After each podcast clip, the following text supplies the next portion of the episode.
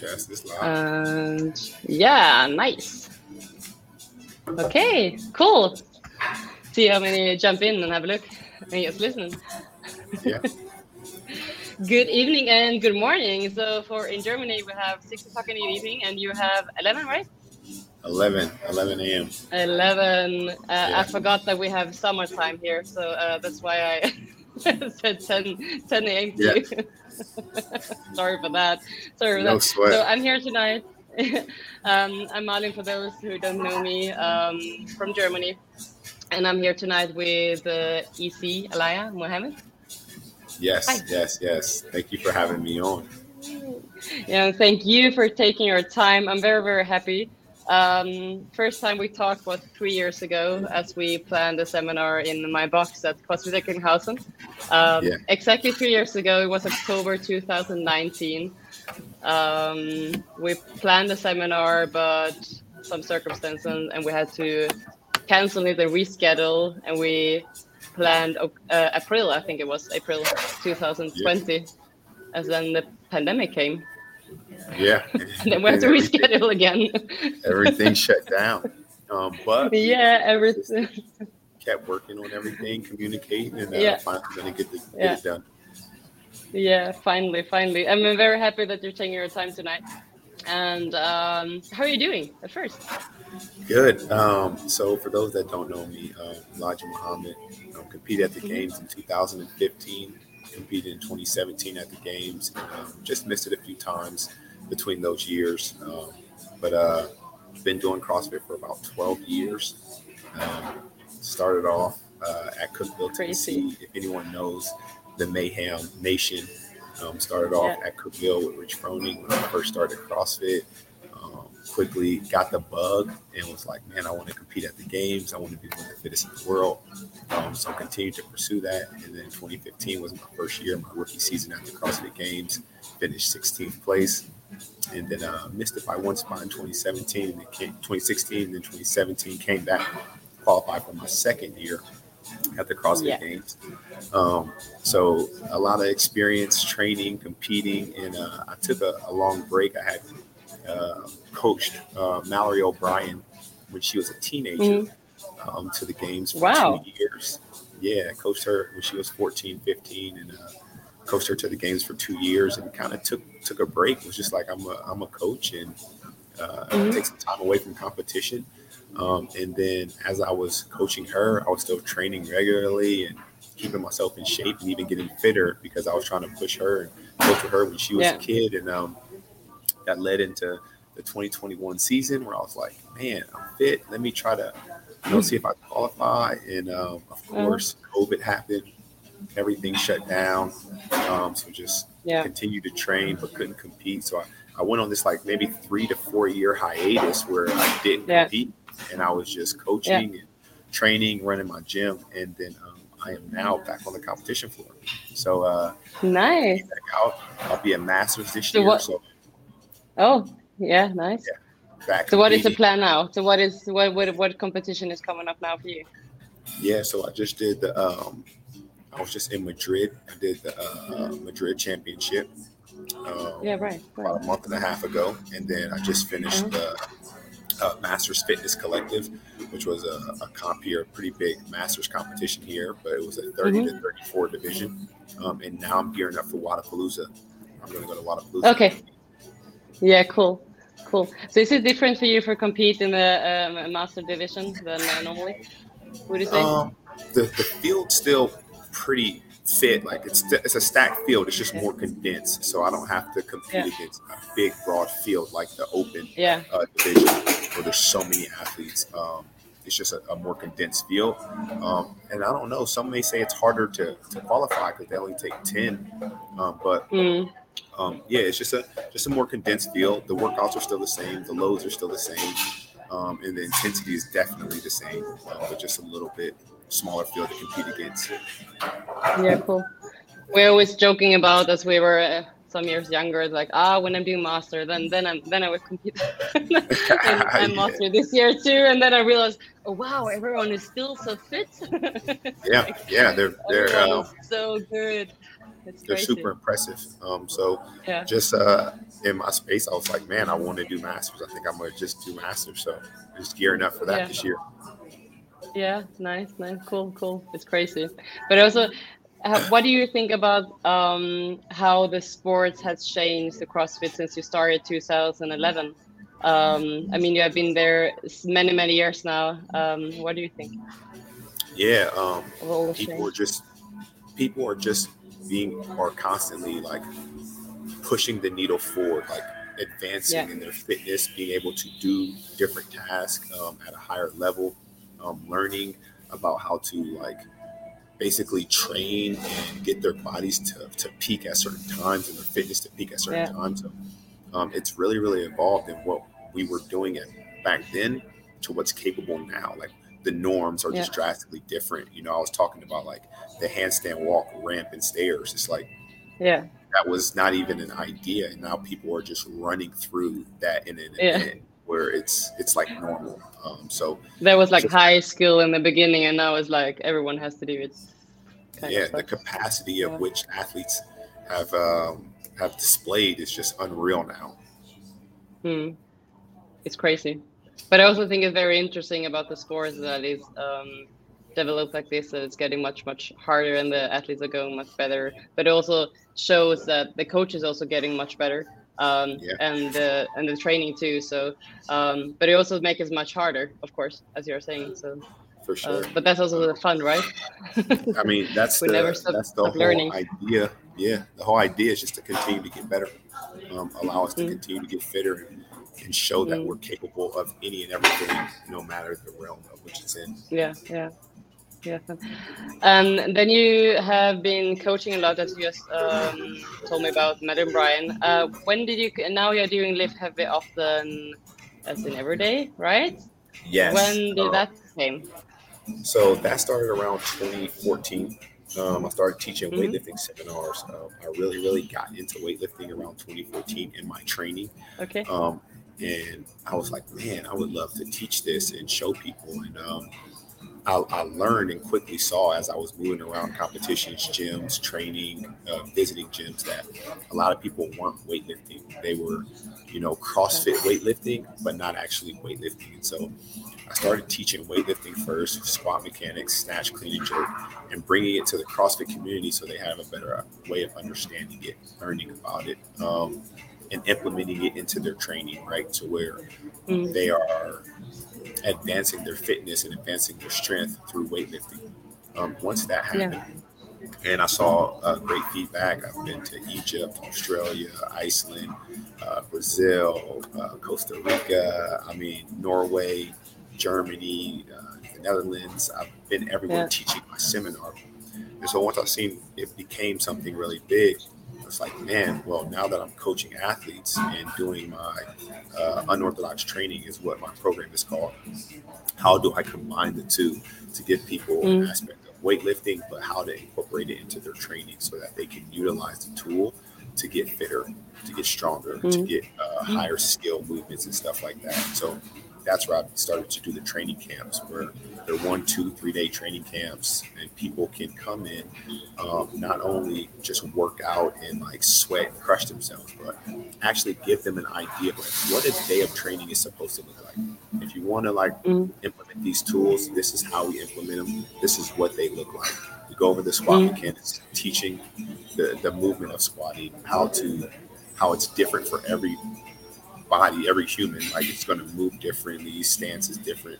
And we just break those things down, get a better understanding. We go into the snatch and teach about how it is a high skill movement, how to simplify the movement, how to make it something yeah. where it's like, oh, I understand this better and I know how to utilize this tool. We do the same thing with the clean and jerk. Um, and then around all of that, we have basic things that I implement into training and into programming so that athletes know what to utilize so that they know how to get fitter mm. faster. Um, in the training day, uh, the biggest thing that I try to get people to understand is like you will learn faster if you're having fun. So how yeah. do we make this day fun? How do we make snatching fun? How do we make all the things that we are not good at and put them in a fun setting so that I can learn it, enjoy it, keep myself injury free, and then advance my fitness. Cool. Could you give an example how you make it fun? yeah. So uh, yeah. So uh, so basically, we start off by playing um, a lot of things that we do um, in CrossFit are foreign to the body. Mm. Uh, mm-hmm. Functional movement, but like snatching is not functional, right? It's a foreign movement yeah, to the yeah. body. So it's like, how do we compare these things to things that we've done before? Is the first step. That's that's it. Yeah. Just getting the body familiar with like, okay, I've done this before. This is similar to this. Now I can utilize it to catch on to it. But then we just play. Okay. We just we tumble and we incorporate the programming in such a fashion that allows people to really, really own in on it without being scared of it. It's the same way we program mm. workouts. We program workouts, and someone that is a beginner may see Fran and think, oh, it's just 21, 15, 9 thrusters and pull ups, not yeah. a big deal. but someone that has been doing CrossFit for a, a, year or so, they see Fran, they're like, oh my goodness. Oh, fuck. yeah, this is going to hurt. so it's just how do we program that and transform that mentality and give you a plan of attack so that you feel comfortable and you're ready to have fun and push yourself mm-hmm. rather than you seeing a workout and just being devastated. And I think that comes in not only with the programming, but the explanation of why we're doing mm-hmm. certain things and how they help. And that's what we do in the camp. When you get a mm-hmm. workout, mm-hmm. when you get a warm up, when you get your weightlifting, when you get your your uh, accessory stuff, I give you the why and I explain it to you and I show you how to modify it, how to do it, and how to basically have fun. I think through that explanation, people start to feel safe. They start to catch on to things, and then we just make it fun. Like we just create the atmosphere and environment um, that people can thrive in and have fun in. Um, mm-hmm. Yeah, we're going to do things that are going to suck and that are going to challenge you, um, but that doesn't mean it doesn't have to be enjoyable.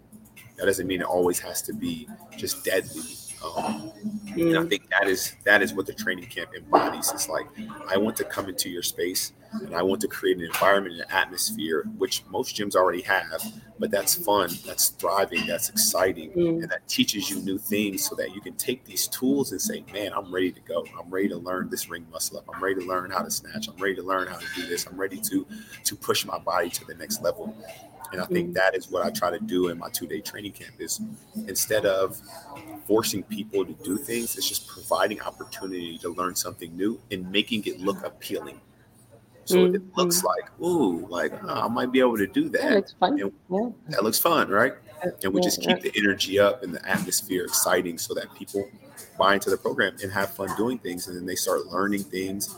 And once they start learning things, they then take matters into their own hand and say, you know what, I'm gonna get this. Um, something mm-hmm. like a, hand, a handstand walk where people are like, oh, I'll never be able to handstand walk. Mm. Well, it's like, how do I teach them the modifications? How do I teach them mm. the basics of it? How do I get them familiar with it so they feel comfortable? And then time over time, after they start practicing on it, because I provided that opportunity for them to step in, then they start actually saying, okay, I want to try this and I might be able to do it. That's so cool. I like that. That's very yeah. cool. And I mean, it, when I have my member, my members, and I see, okay, they they notice and start to learn something and have fun doing it. They get so curious about it and they get hungry for more the whole time. As more they yeah. learn, the more fun they have, they want to do even more. Um, and that is so important. But is that the thing what you have um, maybe learned from your kids? Because you have three kids, right? Uh, four kids, yeah, three boys four and one kids, girl. Okay. Yeah, yeah, okay. Is this something what, what you have picked up from them? Uh, yeah, it's something that um, as I had children, I, I really dived into adolescent psychology um, studying how they learn their uh, growth stages and everything like that.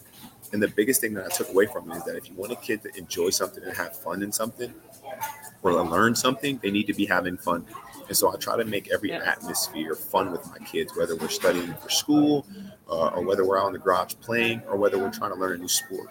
I try to make sure the atmosphere is what it needs to be so that they can have fun, learn, and thrive in doing it. Um, and it's the same way with adults. Um, if you go into a workspace that you dread, you don't like, you don't want to be there, you're not going to learn much or get much. You're just going in to do the job that you know and get out of there. Um, but if you're in an environment, atmosphere where you're learning and having fun, you're going to thrive. You're going to catch on to things faster, and you're going to be ready to implement and try new things. And so mm-hmm. it's the mm. same way with training. We just got to find a way to make it appealing. And, and using these tools with my kids has taught me how to implement them and how to do them because I work with my kids a lot in other aspects, such as working out, training, or sport, um, or school, or whatever it may be. Um, mm. And so it's just trying a way to make it fun so they can enjoy it, and then they'll take matters into their own hands and continue to excel at it. Cool, cool, very cool. But that is, um, it sounds almost that it also just the mindset what you also teach that I mean, sometimes you maybe say, okay, it can't always be fun. Sometimes we just have to do it. But I also think like, okay, but we can make it fun. so yeah. It's just we can turn it around and like, okay, maybe think about it. Okay, it doesn't sound fun, but come on, we can just change the mindset and make it fun and just do it uh, another way. So it's yeah. I mean, and that's that's absolutely correct. But here's the thing: the people that walk into CrossFit gyms, they want to get better. They want to mm. get improvement. So we make yeah. it fun and appealing so that when they come in, they're enjoying it constantly. And then they soon will take matters into their own hands to say, okay, I really want to get better at this. I really want to push at this. I'm not afraid of this. I'm not afraid to push my body through this workout or to make this workout hurt a little bit. Or when I'm in distress and pain, I understand how to manage it and push through it. And those are the things that start to come. So the initial is having fun, and the constant is let's have fun and enjoy so that we can learn. The drive and push comes through competition in the classes, the coach pushing you, giving you a plan of explanation of how to attack a workout. That naturally comes and that shows up in everyone that they kind of have a little bit of grit and try to push through things. So you don't have to force it, um, but you have to be consistent in making sure that they're enjoying it. Yeah, yeah, cool, cool. It, would you say that is a or sometimes uh, when I'm watching the the games um, on on Netflix, all this fitness yeah. and earth and everything. I love every time when they're asking the athletes or Mat Fraser or whoever, whoever it is after how was it? Oh, that was fun. that is always the answer. Yeah. and I'm thinking like, wow, that looks very hard. and um, there's always the answer from that was fun. That was yeah. yeah. Uh, and I think that's just a part of like, I, yeah. I was I was able to push myself. You know, I wasn't scared. I pushed myself. I fought hard. I gave my full effort and at the end of it, it's like, shit, that was fun, right? Um, yeah. So I just think that's a byproduct of, you know, coming into the gym, enjoying what you're doing, and uh, being able to see yourself excel and just put forth yeah. effort. Yeah, yeah, cool, cool.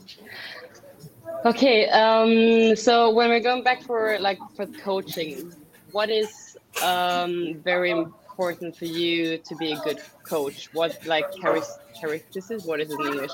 Um, yeah characteristics. Yeah, you, you, know what I mean? Yeah, yeah. Yep. What is the most important for you? If you would say like three things. Um, uh, three characteristics. That's a tough one. Let me think. Let me think. Um, Not prepared. three characteristics of a good coach. Um, one that is a loving person. Mm-hmm. Um, I think you, you have to be a loving, caring person as a coach. You have to care about the people that you're yeah. working with, just people in general. Um, I'm going to use the word invested um, okay. because it's broad and I can use it for many things. But when I say invested, I mean like invested in learning, invested in people, oh, okay. invested mm-hmm. in like the opportunities that you may have with these people you just have to be very, very invested in in the process in which you have to move. And then the last thing for a good coach would be um,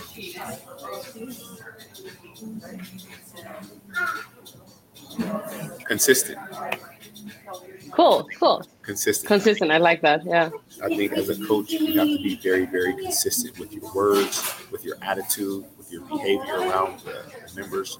Um, with your coaching strategy, with uh, you know, like everything is just a, a well-rounded consistency and like I'm doing this and I'm going to present the best of me every single day mm. to the people that I'm working with.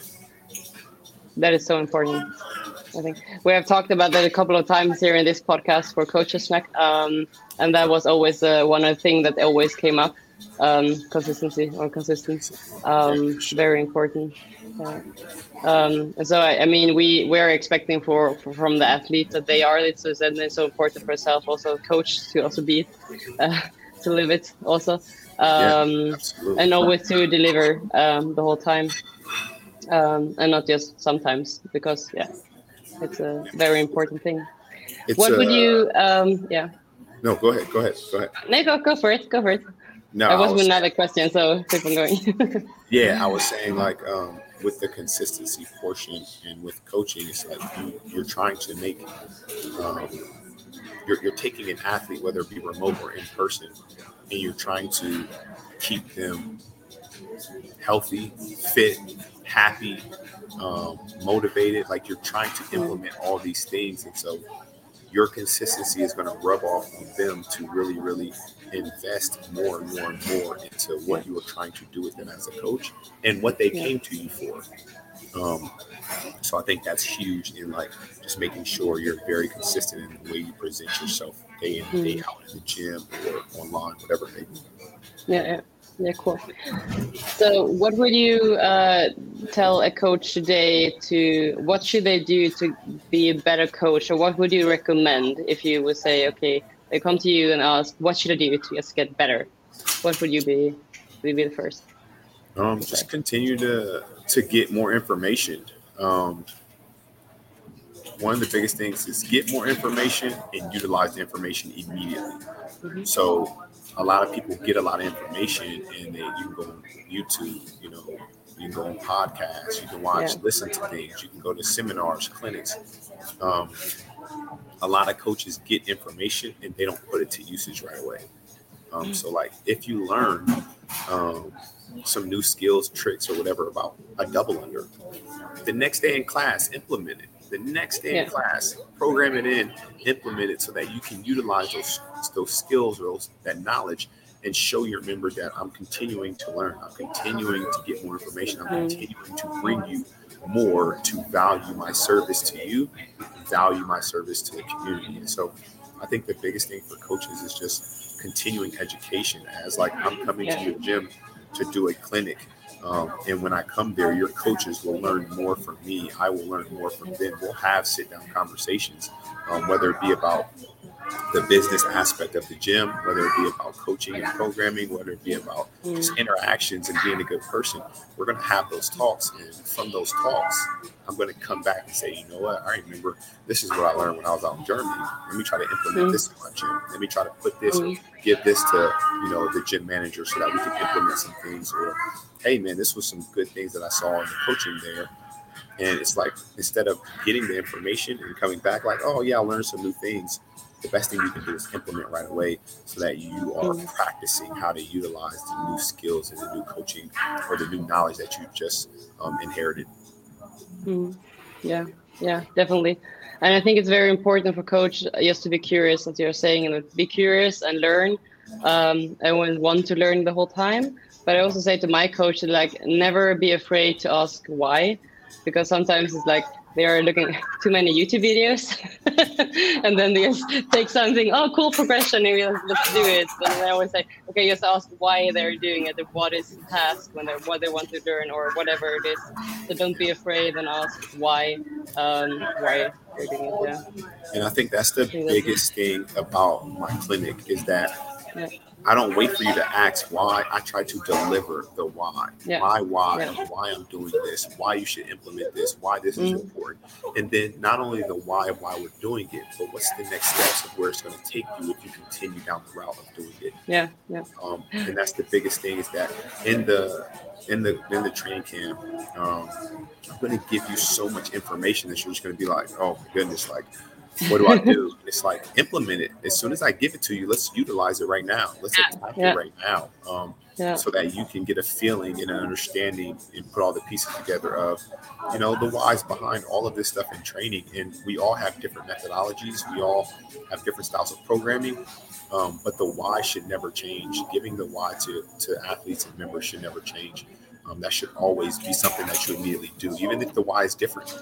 You know, you may run to lose mm-hmm. weight. I may run to just build a general capacity or you know my fitness up, whatever it may be. The whys may be different of why we're running, but if someone's telling me to run, I need to know why I should be running. Yeah. Um, yeah, I, I just that, want to say because that is so important also as a, for, for, an athlete or a member or whatever it is um, to know why they're doing it because if they know why they're doing it, they will also learn much much quicker and also have more fun doing it because sometimes they maybe don't know it because the coach haven't told them and then yeah. they will not learn so fast uh, and if they understand why we need the extension in the snatch or whatever it is then they definitely will do it um, instead if you don't know why they should do it. Um, yeah. so i think it's very important both for coaches and the athletes. Um, um and it makes them feel uh, invested. Like when you give someone a why, it makes them feel like per- like they have purpose, right? And yeah, so yeah. once you give them pers- purpose, it's like it allows them to be more engaged and in tune to take on more tasks, yeah. to do more, to put forth more effort. Yeah. Yeah, I think a, a why is always very um, interesting and as important as you say because that is also like a thing when when I have members and they have a goal, I always ask them why they have this goal, and then it's always yeah. like um, they always have to think about it, and then it's also but you have to know why you want to reach this goal. Um, yeah. And if I start to asking everything, and then it's like okay, yeah, because hmm, and then it's much easier to to do it actually. Yeah, for sure, for sure, absolutely. Yeah, to find the motivation to to do it. Yeah, cool. Yeah. Um, so if we turn around to get back to for an you're also athlete, would you say that you're more like a coach or an athlete, or would you say you're still both? Um. Or is it switched the whole time? yeah. So I've always been more passionate mm-hmm. about coaching mm. but always have have had an ability to be a really good athlete. Okay. If that makes sense. So I've always yeah. just had a, a God-given ability and the drive and the want to, you know, compete, push myself, and you know, test myself in multiple ways. Um, mm-hmm. But I've always been very, very in tune with being able to deliver information, download information, and then give out information and work with people. And it's something about, um, and I think this is why I, I have kids and I've always wanted a lot of kids. It's something about when you help someone and guide someone that's very, very fulfilling for me. Mm-hmm. Um, when I'm in a position of like, this person needs my help and wants my help, and I'm able to guide that person to their successes or guide that person to their, you know, mm-hmm. uh, you know, goals or whatever it may be um, it's just something really, really fulfilling for me um, that I don't get the same fulfillment when I win a competition or hit a new PR snatch. It's like it's just the moment. It's like the moment. Yeah. It's like I did that. I feel great. And yeah. it's like, okay, let's move on to the next. But when that person hits a milestone that I'm working with, it's like I may feel that for a couple of days, maybe even a week, where it's just like, yo, you, are on the path. Yeah. Continue yeah. to be excited about it. So I wouldn't say I'm just one or the other. Um, I think mm-hmm. they balance me out well. And I've tried to just mm-hmm. be a competitive athlete. I did not coach, and I was just competing. And I drove myself crazy, um, mm-hmm. just training all day. And then there was times where I just tried to coach, and I drove myself crazy because I was like, man, I need to work out, I need to mm-hmm. lift, I need to sweat. And so I think the balance is having both of them to ground me and keep me right where I need to be. Yeah, yeah. I also, I mean, I was saying today that I'm more coach than athlete, but I still train very much. And I always say to myself, I need it because I, I, I notice that I get a better coach when I'm training because I learn so much from my own training, what I then can give out to other athletes when I'm doing yeah. it. So I guess you also take that with you, uh, also as a coach, uh, because you have a lot of experience also as like an athlete. Yeah, for sure. Yeah yeah yeah they're cool. What would you what would be your best advice um, as an athlete to another athlete that wants to get better? Um best advice. Yeah uh best advice to an athlete um as an athlete to another athlete that wants to get better yeah. is um just be prepared to make the sacrifices that are needed. Mm. Um, that would probably be my number one piece of advice. Because a lot of people want to do things, whether it be athlete, what, whatever it is, they want to do things, but they don't process, the sacrifices that come with actually putting forth that effort or doing that thing. So I would say be willing to make the sacrifices. Um, and, and Mm. now in today's day and age, um, and I've always said this, even though I've never had a coach, um, find someone that will invest in you. Um, Yeah. that you trust and believe in, um, that will invest time in you, that will guide you and support you, um, that may have a little bit more knowledge base or experience than you, um, and use that. Don't just use it as whatever you tell me to do, I'm gonna do, but use it as how do I gain more information from this person, um, so Mm. that I can guide myself or help guide others. And so, um, be willing to make the sacrifice and um, get yourself a, Get some help. coach or a mentor. Did you say that you never had a coach? Sorry. Yeah, this is this is my first year having a coach. why? Yeah, it is. Um, yeah, How did so it come that you didn't have it before? I didn't have a coach before because my life was unorthodox, and what I mean by that Okay. is, um, I had four kids. I was a competitive athlete. I ran a gym, um, and had a lot of things going on. And I never Mhm. wanted to feel like I was letting someone down because Yeah. Okay. Wasn't consistent training, or I need to put training to the side for a little bit. Um, and I had a very, very good knowledge base of what I needed to do, what I needed to work on, and I wasn't shy of working on my weaknesses, putting forth effort in things that I didn't know because I knew I could control my atmosphere and I knew I could keep myself mentally in a good place to continue to push through these things. Mhm. And so um, I just never felt the need that I needed to coach. And on the other side, at being an athlete, right? Like that, Mhm. you know, whatever the coach says, like I'm on, this is the team. I'll, I'll make this, I'll do whatever is needed. I just didn't want to feel that. I just wanted to be able to do it myself. And so, um, yeah, I never had a coach. And then uh, this year it was just like, okay, like I'm tired of, tired of processing, trying to fit, just putting it all together. I just need someone to tell me what I need to do and I'll get it Yeah. done. That's why I got a coach this year. Okay. So who is your coach today? Um, Jason Leydon, he's based out of Okay. uh, the East Coast, and he is uh, Mhm. he's the owner of Conquer Athlete. Okay. Okay. Yeah, cool. Cool. Yeah. How does it feel? Uh, Does it make any difference in your training today when you have a coach as you didn't have a coach?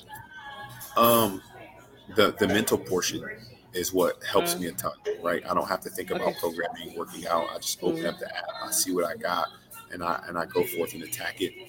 Um, Jason has been watching me compete for years, and he's someone Mm. who I've spoke to about programming for multiple years. So I know we Mm. are very very similar in the way we Okay. program. Yeah. Um, so basically, he is similar to me in programming. He's just a lot more aggressive. He's just Okay. more like, you know, we're going to do a lot of the small dosages in which I used to do them. So Okay. um, the, the difference is that the mental the mental freedom that I have, not Yeah. to figure my programming out day to day, week to week, month to month, and then the aspect of like, oh my gosh, like I wouldn't program this for myself. Like this, Yeah.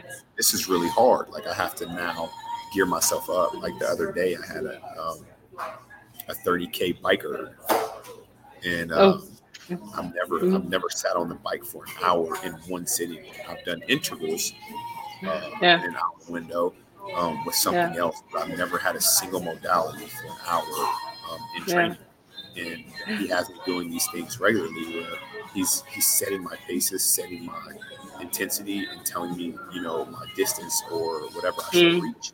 And it's just like now it's it's a mental push. It's a mental like Yeah. crap. Like, am I capable of doing this? Um, but I have to put forth the effort. And so those are some of the things that I never really did. I never really got into Yeah. that side of it. Um, so yeah. Cool. Cool.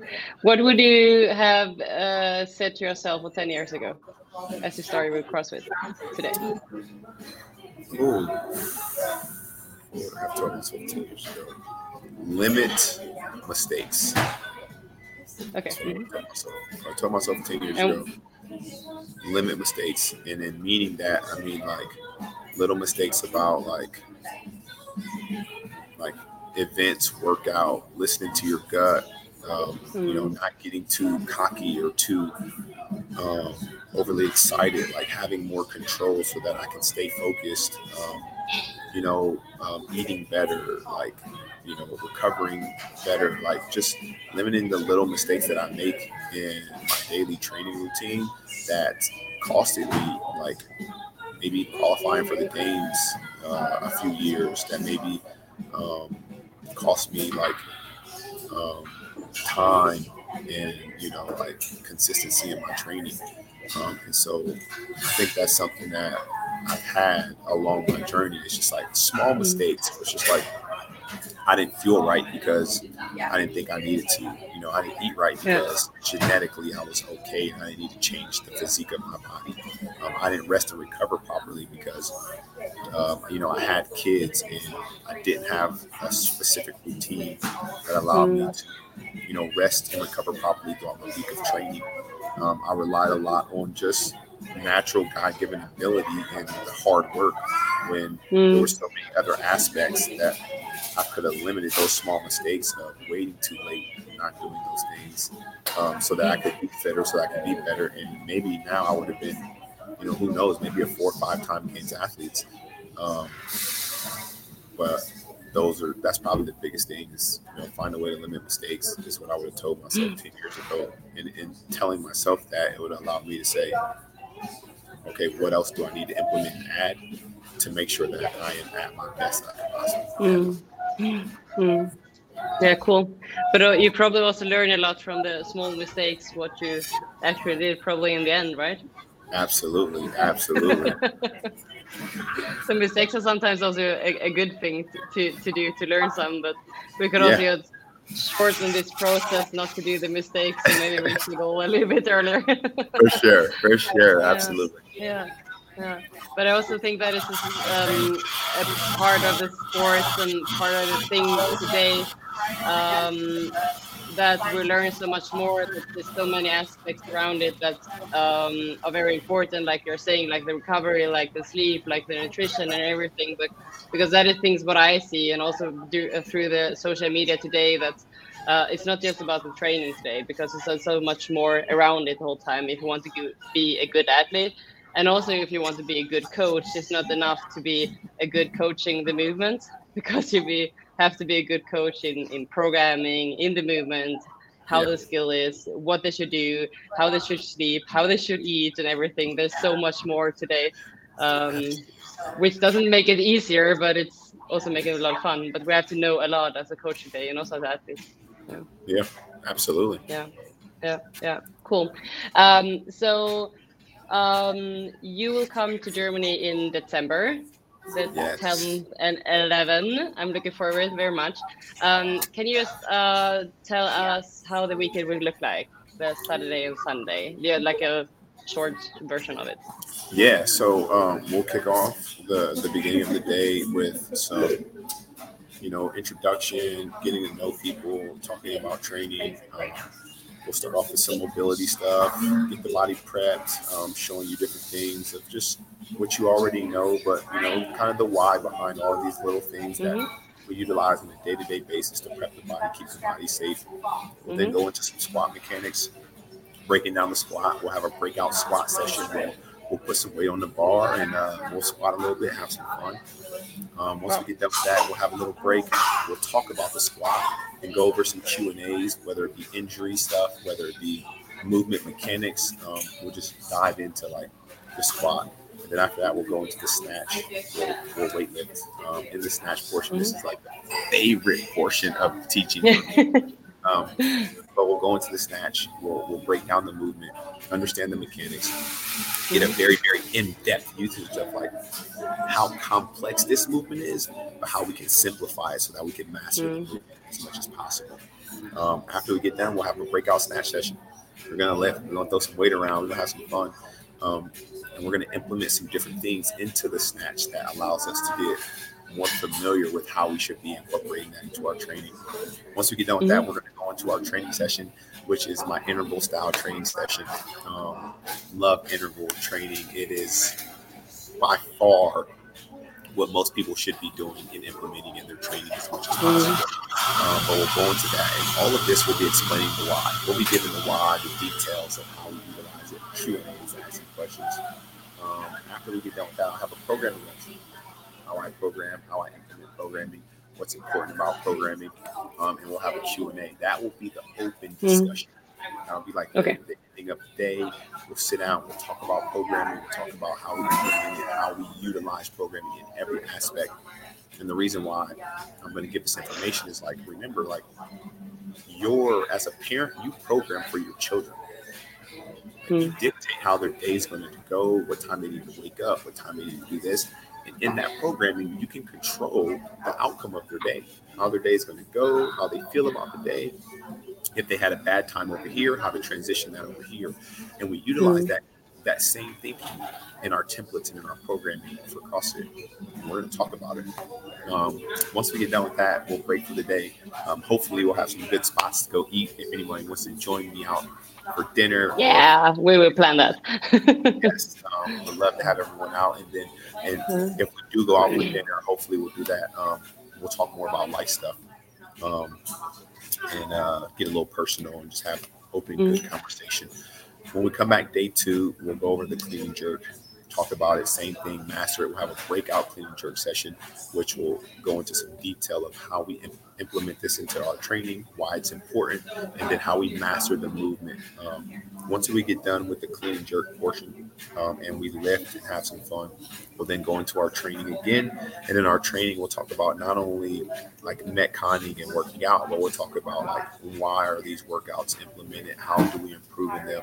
Along with the accessory portion, um, why it's important to do accessory, whether it be gymnastics, skill, um, weightlifting, strength, um, bodybuilding, prehab, all the different things that you can implement in accessory work, why they're important, why we utilize them, and why you should be doing them pretty much every day in some shape, form, or fashion, especially your beginning stages of uh, coaching or um, becoming an athlete, whatever it may be. And then after that, we'll talk about um, implementation into training and a lot like some recovery stuff, some um, you know, just how to stay healthy, how to keep your body where it needs to be.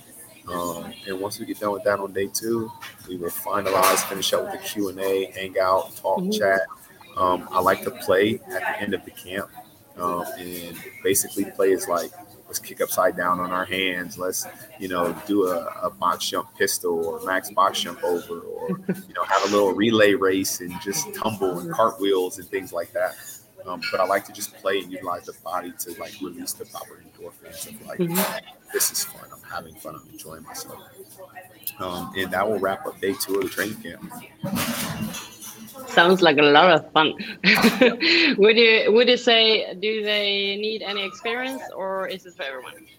No, the camp is for everyone. Um, anyone that just wants to advance their their fitness, learn more, or just have more information that they can download and implement into themselves or other people is phenomenal. Like we, we want you to come. We want to see you sign up. We want to see you there. Um, it's huge for coaches. So like if we can get coaches from other gyms to come over, Yeah. sign up, because these are the things and the tools that we're going to utilize to make our, our service better, to give into our gym, um, to serve our members better.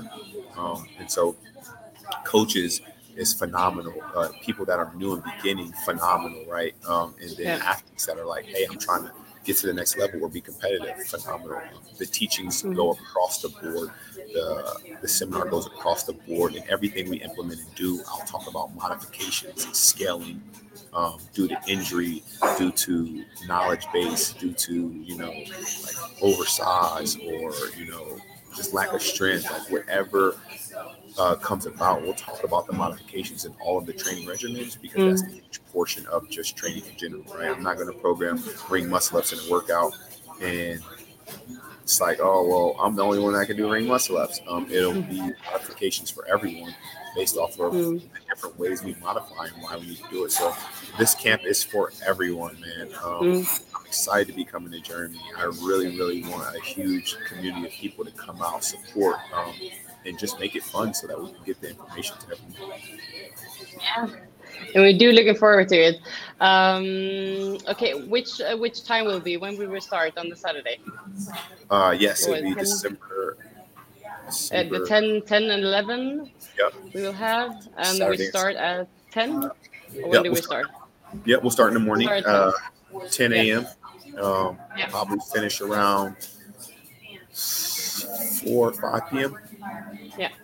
and then we go out and eat, and the Sunday will be the same, right? And then Sunday Yeah. will be the same. Yes. I'm looking forward to food on Saturday evening.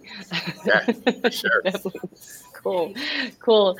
Um, yeah. So um, if someone listening, if they want to sign up, they just should contact. You can. They can contact you, but uh, they can just send an email to CrossFit Recklinghausen. Yep. So for anyone who doesn't know where Recklinghausen is, it's kind of uh, middle on the west part. It's close. It's like one hour from Cologne. Will you fly? Where do you fly? Do you fly to Frankfurt or where do you fly? Uh, um, I actually might Or fly. Amsterdam? I might fly in Amsterdam. Yeah, Amsterdam. Yeah, but Amsterdam is closer, kind of. Yeah, no, it isn't, but uh, it's easier to drive at least. Um, yeah. Um, so it's like almost two hours drive from Amsterdam. Um, yeah, well, I got yeah. a few athletes that I coach in Amsterdam, and I might fly Okay. in, uh, and they might drive down with me. Yeah. Okay. Yeah. Cool. Cool. Cool. Very cool. Um, yeah. So, uh, do, is there something else that you want to uh, tell or something? No, I have I- like a small question now in the end. You will have like two options, then we need to choose. uh, all I you go say ahead. two All things. Yeah, I say two things, and then you can always choose which one you would prefer. right, go ahead. okay. Um, barbell or dumbbell? Barbell, Um, rowing or running? running, Okay. Uh, gymnastic or uh, heavy lifting? heavy lifting, Heavily, of course, right? um, competition or training? Ooh, that is a tough one. Um, I gotta go with competition. I gotta go with competition. Okay. Okay. Uh, coaching or training?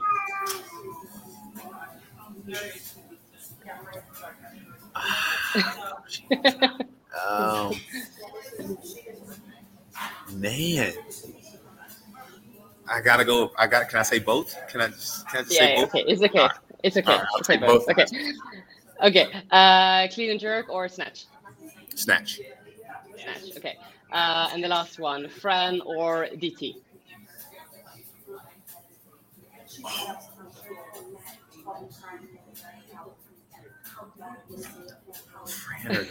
You can take both. Yes, choose one. I gotta go with Fran. I think I gotta go Fran, with Fran. really? I thought you I would think say I go. DT. I listen. Yeah? I Why? love. I love DT. Fran because um, it's it's it's it's CrossFit. It's thrusters and pull-ups. Yeah, it's it's like it's Yeah. like it's it, it's embodies CrossFit. Um, Yeah. so yeah, I'll have to go with Fran. Fran, really. Was it? Uh, Fran also qualifier for the Master for Wodapalooza? I guess there's a Uh, couple of Yeah, it was for Yeah? team team for Wodapalooza. uh, for team. Yeah, team. Right. How did it go? Uh, so you I have done it, right? I got two ten. Two? Okay, nice, nice, crazy, crazy. I hope we will not do Fran in uh, December, but uh, we will. we, we will not be doing Fran. I would prefer DT, but yeah, Fran is a good workout. Cool. Okay, so guys, if you have any question after, you can just send me or you can send it to EZ. And uh, yeah, I think we will just like round it up here. Yeah, and sure. next time we good. will uh, we will see in in Germany in December. in person. in person. I'm looking forward to it. It's uh, been too long time now, but it's finally, finally coming up. Yeah, For sure. cool. I'm excited. Thank you so much for your time tonight, uh, or tonight. It's morning. You will go and train now, or what do you do? Yeah, uh, got coach class. Oh, okay, okay, okay. Yeah. Nice, nice. Then I wish you a great day, and uh, we see you in Germany. Thank you. Appreciate it. Can't wait to see Thank you so much. So now I just have to stop here.